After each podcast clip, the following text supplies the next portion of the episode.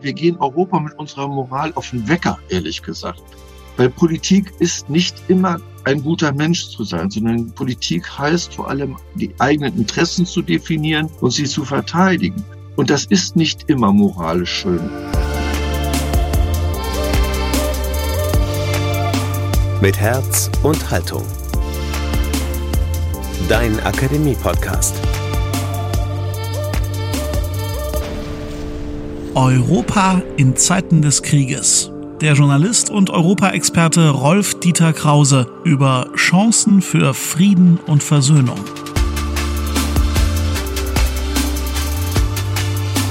Ihr seid beim Podcast aus der Katholischen Akademie im Bistum Dresden-Meißen. Das ist euer Input-Lieferant für die großen Debatten aus Kirche und Religion, Politik und Gesellschaft, Kultur und Wissenschaft. Mein Name ist Daniel Heinze. Herzlich willkommen.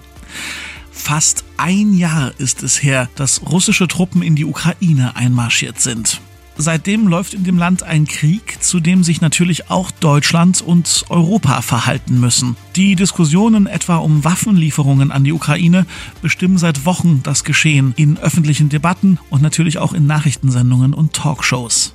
Wie geht dieser Konflikt weiter? Wie sollte Deutschland künftig agieren und wie der Europäische Staatenbund? Darüber sprechen wir heute mit einem, den viele von euch bestimmt noch als Mr. Europa im Kopf abgespeichert haben, war er doch bis 2016 das Gesicht der Europaberichterstattung in der ARD. Der Journalist Rolf Dieter Krause, langjähriger Studioleiter in Brüssel und über Jahrzehnte eine feste Größe in Tagesthemen und Brennpunkten. Bis heute beobachtet er sehr genau das Weltgeschehen und kommentiert es in deutlichen Worten und bisweilen mit provokanten Thesen. So auch heute hier bei uns im Gespräch mit Karin Wollschläger von der katholischen Nachrichtenagentur KNA. Rolf Dieter Krause über Europa und den Krieg in der Ukraine. Jetzt bei Mit Herz und Haltung.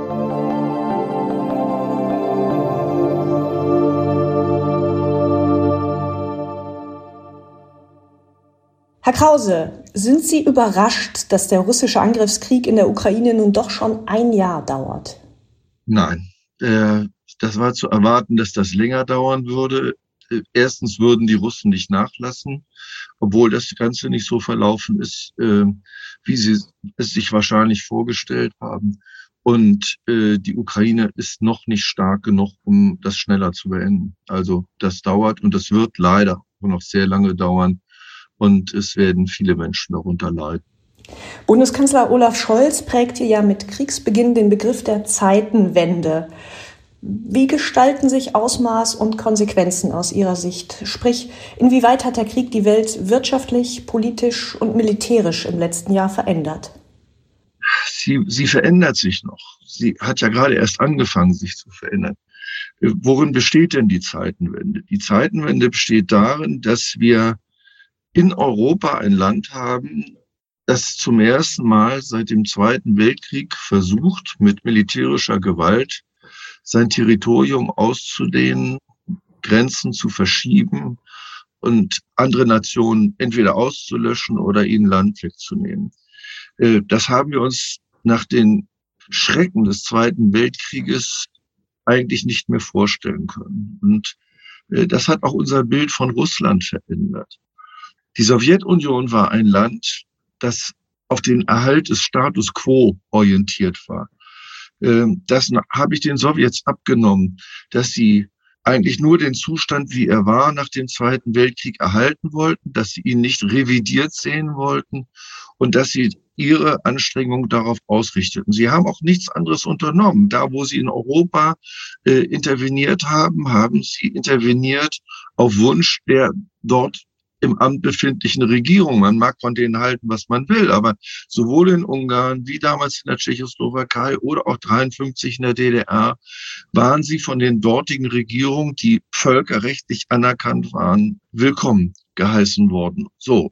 Und nun kommt das ein Rechtsnachfolgestaat dieser Sowjetunion und geht eben unwillkommen in andere Länder. Äh, das ist die eigentliche Zeitenwende, dass er aggressiv einen Eroberungsfeldzug führt, Putin. So. Und offenkundig mit einer nicht geringen Unterstützung der russischen Bevölkerung. Insofern ist auch die Differenzierung, Putins Krieg oder ein russischer Krieg äh, ein bisschen eine künstliche. Es gibt viele Russen, die ihm widersprechen, äh, aber es gibt auch viele, die sehr nationalistisch seinen Kurs stützen. So. Das heißt, wir müssen uns darauf einrichten, dass wir mit einem anderen Russland zu tun haben. Äh, wir haben, müssen uns darauf einrichten, dass wir Putins Worte ernst nehmen müssen. Und diese Worte die wir nie so ganz ernst genommen haben, die machen ja nicht äh, in der Ukraine Halt, sondern Putin will den Zustand, wie er nach dem Ende äh, des Zweiten Weltkrieges war, wiederherstellen oder vor dem Ende des Kalten Krieges. Das heißt, er will das Baltikum zurück, er will die Einflusszonen in Osteuropa zurück.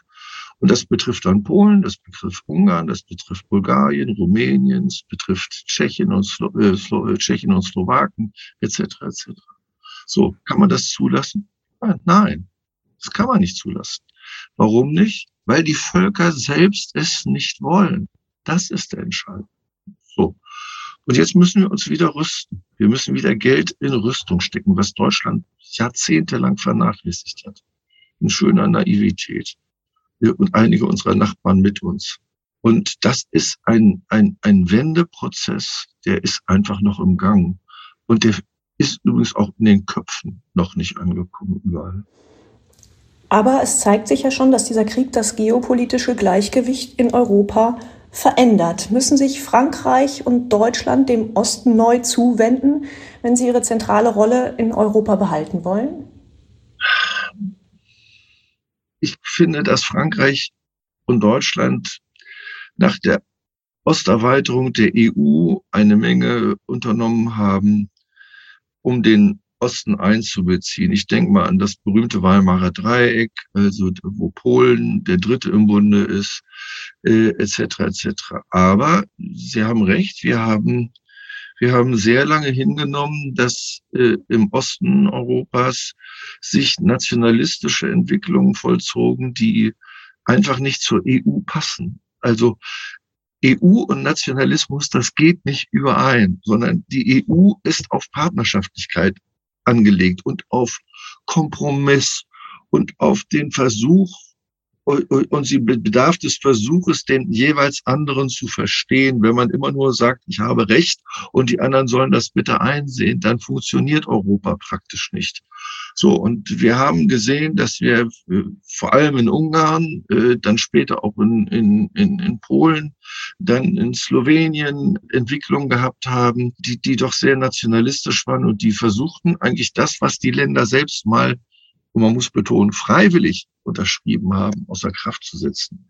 Rechtsstaatlichkeit ist nicht äh, etwas für Sonntagsreden, sondern äh, die EU ist ein Rechtskonstrukt. Und das haben wir zu lange laufen lassen. Ich, ich mag den Begriff der Wehrhaftigkeit und ich meine den gar nicht nur militärisch. Ich glaube, dass wir dass wir, äh, dass, dass solche Staatenbünde wie die EU, auch die NATO, einer gewissen Disziplin bedürfen. Und die muss man auch nach innen manchmal durchsetzen, weil es immer wieder Leute, das ist wie, wie im menschlichen Leben. Es gibt immer welche, die versuchen, den Nutzen vom Nutzen zu profitieren und aber die Lasten nicht zu tragen äh, oder hier oder da den gemeinsamen Verabredungen zu entfleuchten etc. So und diese Wehrhaftigkeit brauchen wir in Europa nach innen, aber wie wir sehen auch nach außen.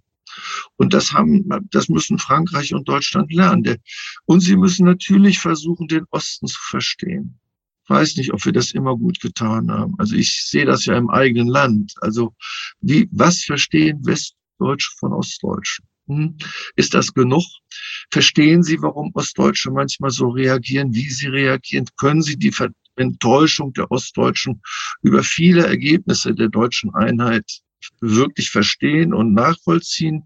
Ich glaube nicht. Ich bin ja selbst Westdeutscher, aber ich bin aus privaten Gründen viel in Ostdeutschland unterwegs, mehr im nördlichen Teil äh, Ostdeutschlands. Aber äh, der ich, ich habe, in, seitdem ich in Rente gegangen bin und die Gelegenheit habe, diesen Landstrich und seine Menschen besser kennenzulernen, eine Menge gelernt. Und, und ich denke manchmal, hm, wir sind da auch sehr schnöde über Sachen hinweggegangen. So. Und äh, nun gibt es Dinge, die kann man verstehen und es gibt Dinge, die kann man nicht verstehen. Rechtsstaatsbrüche kann, darf man nicht tolerieren, weil die EU eine Rechtsgemeinschaft ist. Das heißt, wenn wenn wir nur durch gemeinsames Recht zusammengehalten werden, dann muss auch das Recht nach gemeinsamen Standards interpretiert werden. Und wenn Regierungen das aushebeln wollen, dann geht es nicht. Und wenn man die Medienfreiheit beschränkt, dann ist das ein weiterer Versuch, Demokratie abzubauen. Warum? Weil Gerichte und Medien sind die einzigen Institutionen, die auch in einer Demokratie eine Regierung zwischen den Wahlen kontrollieren können. Andere gibt es nicht. Und wenn man die ausschaltet, dann findet diese Kontrolle nicht mehr statt. Und da kann man nicht mehr wirklich von einer Demokratie reden. Dieser Krieg hat ja auch viel Wirbel in die friedensethischen Debatten gebracht. Der EKD-Friedensbeauftragte und mitteldeutsche Landesbischof Friedrich Kramer etwa ist auch von den eigenen Leuten hart für seine pazifistischen Positionen angegangen worden. Zum Beispiel dafür keine Waffenlieferungen aus Deutschland. Auch die ehemalige EKD-Ratsvorsitzende Margot Käßmann kritisierte unlängst, Zitat, ich finde es sehr diffamierend, dass in unserer Gesellschaft diejenigen, die sich für Behutsamkeit, Exit-Strategien, Diplomatie, Waffenstillstand und Deeskalation aussprechen, derartig niedergemacht werden, dass mir viele sagen, ich sage lieber gar nichts mehr. Wie sehen Sie das, Herr Krause? Ich da ehrlich gesagt ein bisschen die Möglichkeit, das nachvollziehen zu können. Dann deklinieren wir das durch. Wenn andere Länder der Ukraine nicht ermöglichen, Waffen einzukaufen, ihr keine Waffe zur Verfügung zu stellen, dann wird die Ukraine diesen Krieg nicht bestehen können dann wird sie überrollt werden, so wie Putin sich das gedacht. So. Das heißt, wenn wir das nicht machen, gucken wir zu, dass die Ukraine gegen ihren Willen erstmal als Land vergewaltigt wird. Aber wir wissen, dass es da, wo die Russen Besatzer waren, sie schreckliche Dinge angerichtet. So. Das ist die Konsequenz unseres dann nicht Nichtstuns. Wollen wir das? Ist das christlich? Ist das pazifistisch? Wem gegenüber? Diese Haltung ich habe das auch gehört aus Kirchenkreisen, diesen Satz, Waffen hätten noch nie äh, zum Frieden geführt. Wer so redet, den würde ich wirklich gern fragen, was er denn glaubt, wie Europa die Nazi-Barbarei losgeworden ist. Und zwar mit massiven Waffenlieferungen der USA an die Sowjetunion. Die Sowjetunion hätte den Krieg gegen Hitler auch nicht bestehen können, wenn die Amerikaner nicht massiv Waffen geliefert hätten und es dann am Ende ein Zwei-Fronten-Krieg war, in, in dem die deutschen Truppen aufgerieben wurden und am Ende hat Hitler Gott sei Dank verloren. So. Das ist nur mit Waffen passiert. Ich bin ja. kein Freund der Ballerei. Das ist, ich, ich bin, bin, bin selbst anerkannter Kriegsdienstverweigerer. Aber, aber ich kann doch nicht übersehen, dass wenn einer mit zur Waffe greift, ich dann nicht weggucken kann. Ich kann doch in der U-Bahn, wenn da ein, ein, äh, einer Frau die Handtasche geraubt wird und ich habe die Chance, den Täter festzuhalten, ich kann doch dann nicht sagen, ja, ich guck mal woanders, ist nicht mein Konflikt. Sondern, sondern da muss ich mit körperlicher Gewalt versuchen, diesen Täter festzuhalten. So, also ich, ich verstehe die Geisteshaltung dahinter. Ich weiß nicht, was die Menschen sich erhoffen, wenn wir keine Waffen liefern. Wollen sie die Nächsten sein? Putin hat angekündigt, dass er weitermachen würde. Moldawien ist das nächste Land. So, ist auch für uns noch weit weg. Aber was ist, wenn er ins Baltikum will? So, dann sind wir betroffen. Die Balten sind ein NATO-Land. Und die Beistandsverweigerung, die kann man, äh, äh, die, die Beistandsverpflichtung, äh, Verpflichtung, die kann man nicht verweigern. Dann können sie die NATO auflösen, dann ist sie weg. Aber dann ist auch unsere Sicherheit weg. So. Der Pax Christi-Präsident und Mainzer Bischof Kohlgraf sagte unlängst der katholischen Nachrichtenagentur, die Kampfpanzerlieferung sei zwar vertretbar, aber, Zitat, wir werden immer Schuld auf uns laden. Natürlich töten Waffen. Ist dieses ethische Dilemma schlichtweg nicht aufzulösen und nun einmal der Preis, um der Ukraine zu ihrem Recht auf Selbstverteidigung und Selbstbestimmung zu verhelfen? Die Frage ist, welche Schuld laden sie auf sich? Wenn sie keine Waffen liefern, dann werden wird der Wille der Ukrainer gebrochen. Dann werden da Menschen vergewaltigt, gefoltert, umgebracht. Und das sind Menschen, die nicht angefangen haben mit dem Konflikt. So, die Frage ist doch, die, wer Täter und wer Opfer ist. Da muss ich doch, ich sage, natürlich, wenn wir Panzer liefern, werden damit russische Soldaten getötet, getötet, vollkommen klar. Aber das sind Soldaten des Aggressors. Das sind die Soldaten des, des Täters und nicht Soldaten des Opfers.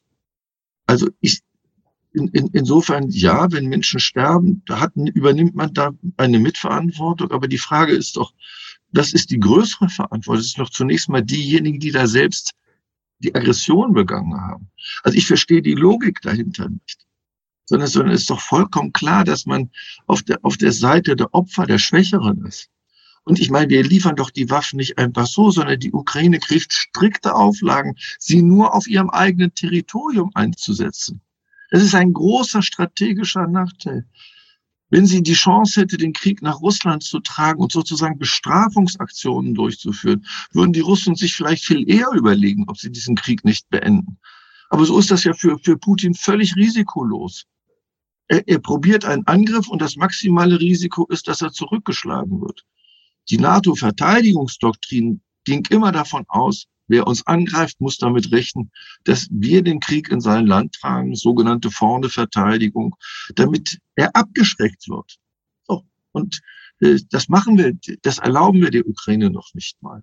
Also, was ist das bitte für eine Schuld, die wir da auf uns laden, wenn wir ihr helfen?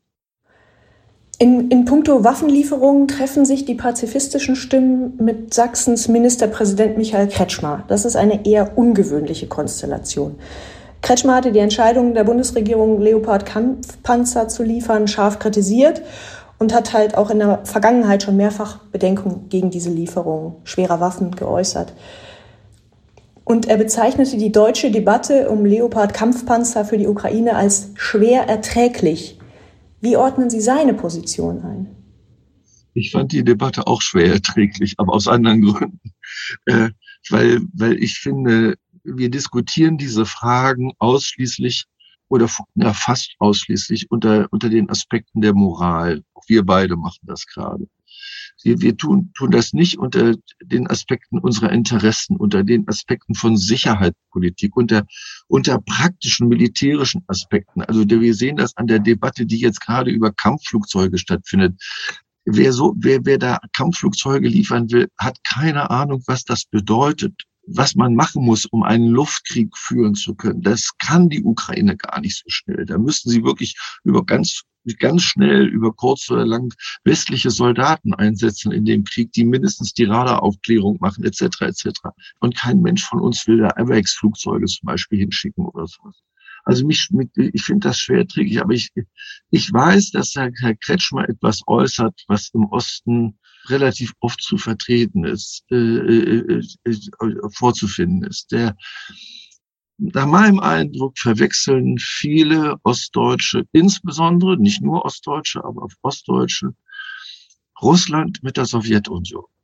Sie haben, äh, das mag für uns Wessis überraschend sein, sie haben in der Zeit der deutschen Teilung die Sowjetunion nicht als das Übel erlebt, sondern im Gegenteil, selbst wenn sie unter der DDR-Regierung eher gelitten haben oder wussten, dass ihre Freiheit äh, dort, dort limitiert ist und sie bestimmte Dinge nicht sagen oder tun durften, die, die Russen, wenn sie ihnen überhaupt begegneten, kamen ihnen oft als tatsächlich als Freunde entgegen. Da gab es manchmal russische Offiziere, die, die dafür sorgten, dass irgendeine Menschen ein Haus gebaut wurde und stellten da mal für mal 20 Leute ab oder sowas. Also das, äh, das ging oft sehr friedlich zu, vonstatten.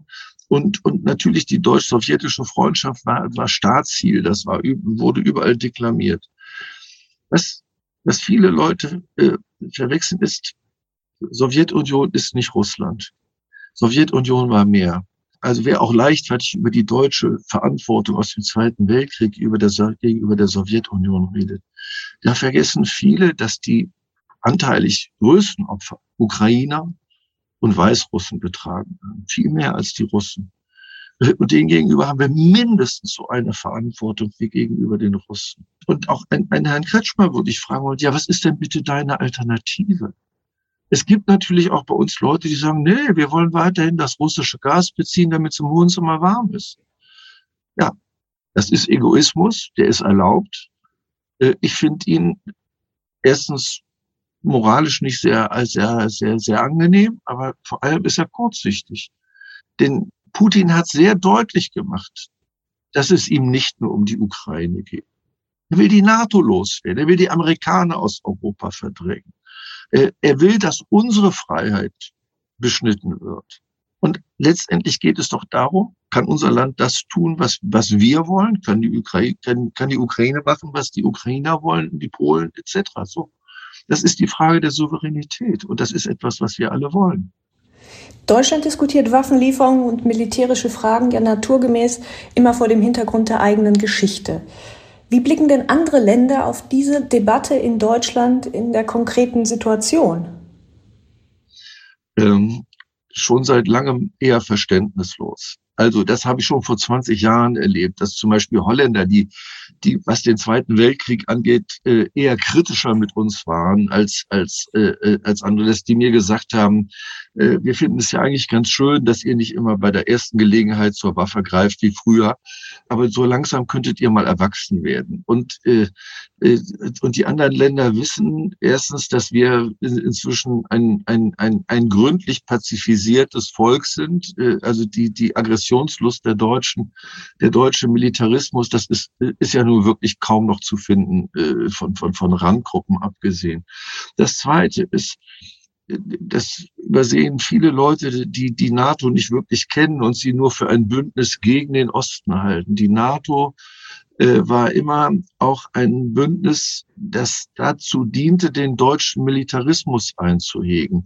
Deswegen gibt es kein deutsches Bundeswehrkorps zum Beispiel, sondern, sondern, sondern ein, ein Korps ist für, für Nicht-Soldaten, ich, äh, ich musste das auch mal lernen, die kleinste militärische Einheit, die selbstständig Krieg führen kann. Da ist also alles vorhanden, Artillerie, Panzer, Grenadiere etc. etc. So, äh, wir haben in Deutschland kein rein deutsches Korps. Unsere Soldaten sind immer gemischt mit, mit den Soldaten anderer Länder. Es gibt ein deutsch-amerikanisches Korps, es gibt das berühmte Euro-Korps, es gibt ein deutsch-niederländisches Korps und es gibt ein Korps mit den Polen und den, und den Dänen. So, das, das heißt, die Bundeswehr kann gar nicht mehr alleine Krieg führen, ohne dass Soldaten anderer Länder beteiligt sind. Jedenfalls nicht aus dem Stand. Das wissen die anderen. So, und die sagen, jetzt hört mal auf mit eurer Moral. Wir gehen Europa mit unserer Moral auf den Wecker, ehrlich gesagt. Weil, weil Politik ist nicht immer ein guter Mensch zu sein, sondern Politik heißt vor allem die, die eigenen Interessen zu definieren und sie zu verteidigen.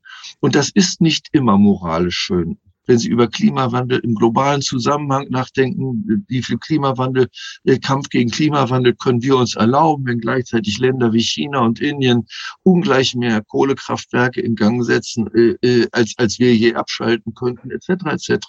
So, das heißt, Politik ist etwas anderes als nur ein guter Mensch zu sein. Das können Kirchen probieren gelingt ihnen auch nicht immer. Aber diese, diese vornehmlich moralische Debatte in Deutschland, die macht uns besonders in Europa, ja, aber, aber andere gucken da mit einem gewissen Verständnis, äh, mit einer gewissen Verständnislosigkeit drauf, weil sie sagten, liebe Leute, wir wollen zu Potte kommen und natürlich wollen wir am Ende gut sein, klar. Aber, aber es muss auch gut werden, nicht nur gut gemeint sein. Wieder Krieg in Europa, das hat alle aufgerüttelt. Aber die weitergehende Frage ist ja doch, wie kann man künftig Sicherheit in Europa garantieren? Also wie muss eine neue Sicherheitsarchitektur für Europa aussehen und wen muss man dafür an einen Tisch holen?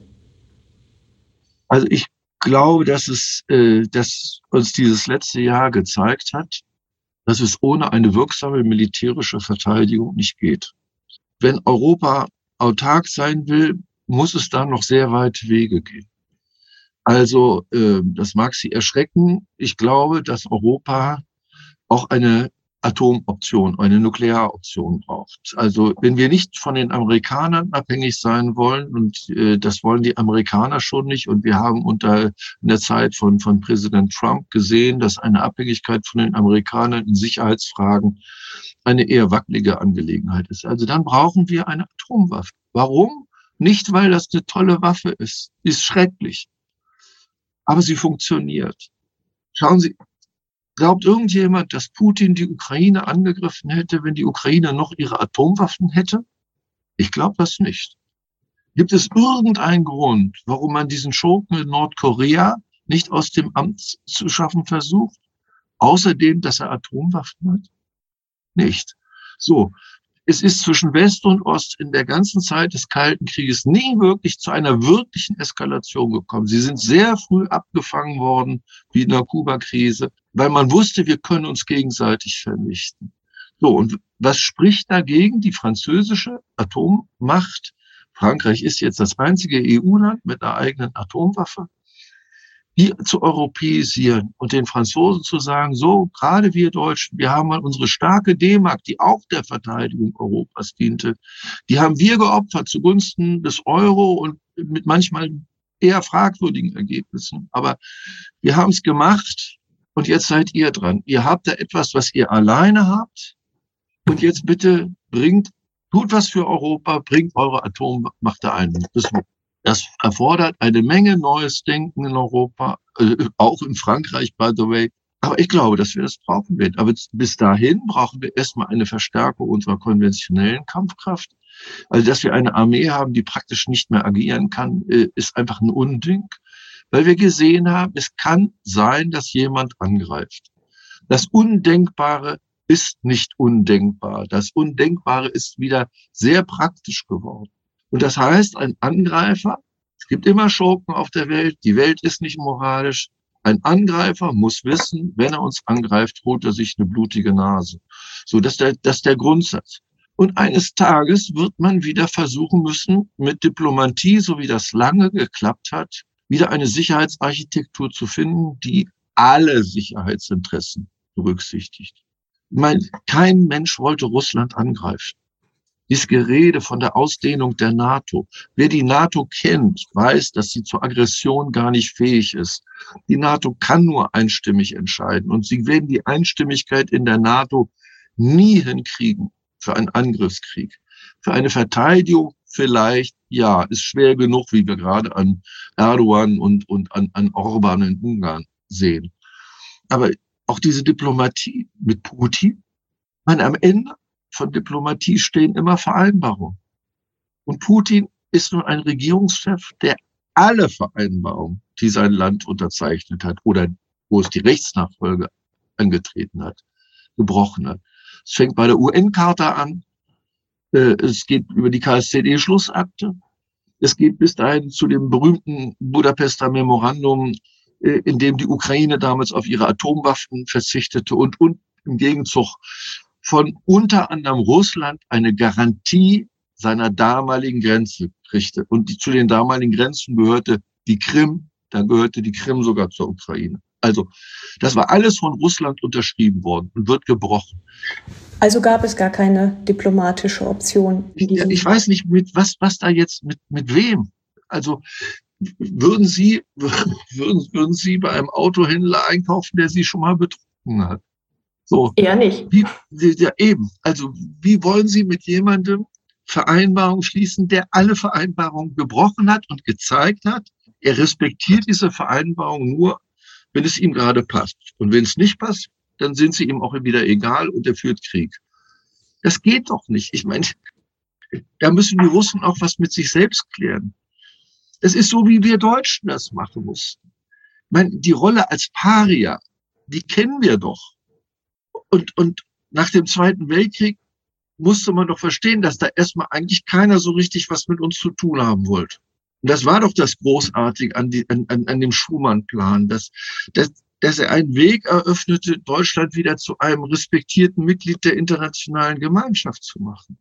Diesen Weg werden wir auch eröffnen müssen. Aber ich glaube nicht, dass das mit Putin geht, sondern ich glaube, da muss in Russland erst was geändert werden. Und wir wissen nicht, was auf Putin folgt. Ich meine, es kann ja auch schlimmer werden. Also wenn Herr Prigoschin äh, äh, ein künftiger Machthaber in Russland wird, das ist der Inhaber dieser Wagner-Söldner, dann, dann wird es eher schlimmer werden und vielleicht noch brutaler werden. Und, und das sind Dinge, die, die, äh, die, die ja nicht ausgeschlossen sind. Das heißt, bis dahin können wir nur das machen, worüber wir entscheiden. Das heißt, wir können uns wappnen. Herr Krause, ich danke Ihnen sehr für Ihre Einschätzung. Und am Ende dieses Gesprächs verabschieden wir uns nicht nur von Ihnen, sondern müssen uns leider auch von unserem Kollegen Jonas Lietz verabschieden. Er ist quasi der Erfinder des Podcasts mit Herz und Haltung und wechselt jetzt das berufliche Feld. Herr Krause, haben Sie ein paar letzte Worte, die Sie dem Jonas Lietz mitgeben können? Also Ich kenne ihn ja nur durch, durch, durch Mailkontakte. Ich habe ja erfahren, dass er sich künftig für die Demokratie engagieren wird in neuer Rolle. Äh, auch da braucht man Herz und Haltung. Äh, das wünsche ich ihm, dass er das behält. Dabei immer einen klaren Kopf und Herz und Haltung braucht man, um ein vernünftiges Koordinatensystem zu haben, äh, das einem hilft, seine Entscheidung äh, zu über, überprüfen und, und, und, und festzulegen. Und das wünsche ich ihm, dass ihm das gelingt, weil Haltung und Herz sind beide nötig. Das Herz vor allem, damit man nie vergisst, es geht um Menschen und die Haltung, weil man Klarheit braucht. Ganz herzlichen Dank. Alles Gute jedenfalls.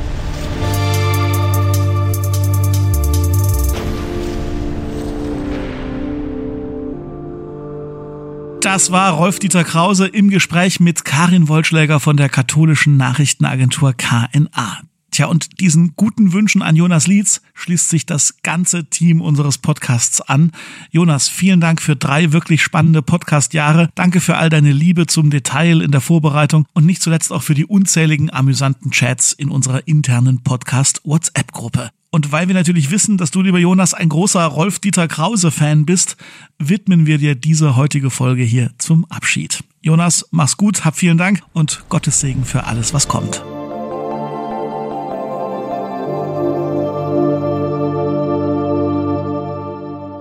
So, und natürlich wollen wir, dass die Debatte weitergeht, natürlich auch zu den Thesen und Standpunkten von Rolf-Dieter Krause heute. Ihr seid jetzt dran. Her mit euren Meinungen, Kommentaren, Anmerkungen zur heutigen Folge über Instagram, Facebook oder direkt über die Website der Akademie lebendig-akademisch.de. Und um nie wieder was zu verpassen, was wir hier so machen, abonniert uns bitte im Podcast-Player eurer Wahl. Und wenn ihr uns unterstützen mögt, dann schenkt uns doch eine gute Sternebewertung bei Spotify oder Apple Podcasts. Das hilft uns enorm in der Wahrnehmung. Schon jetzt vielen Dank dafür.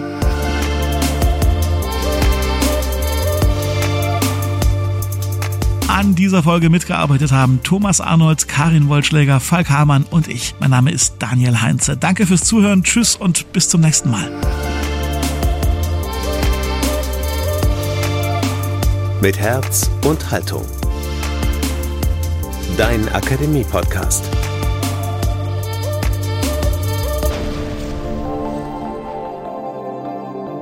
Ein Angebot der Katholischen Akademie im Bistum Dresden-Meißen.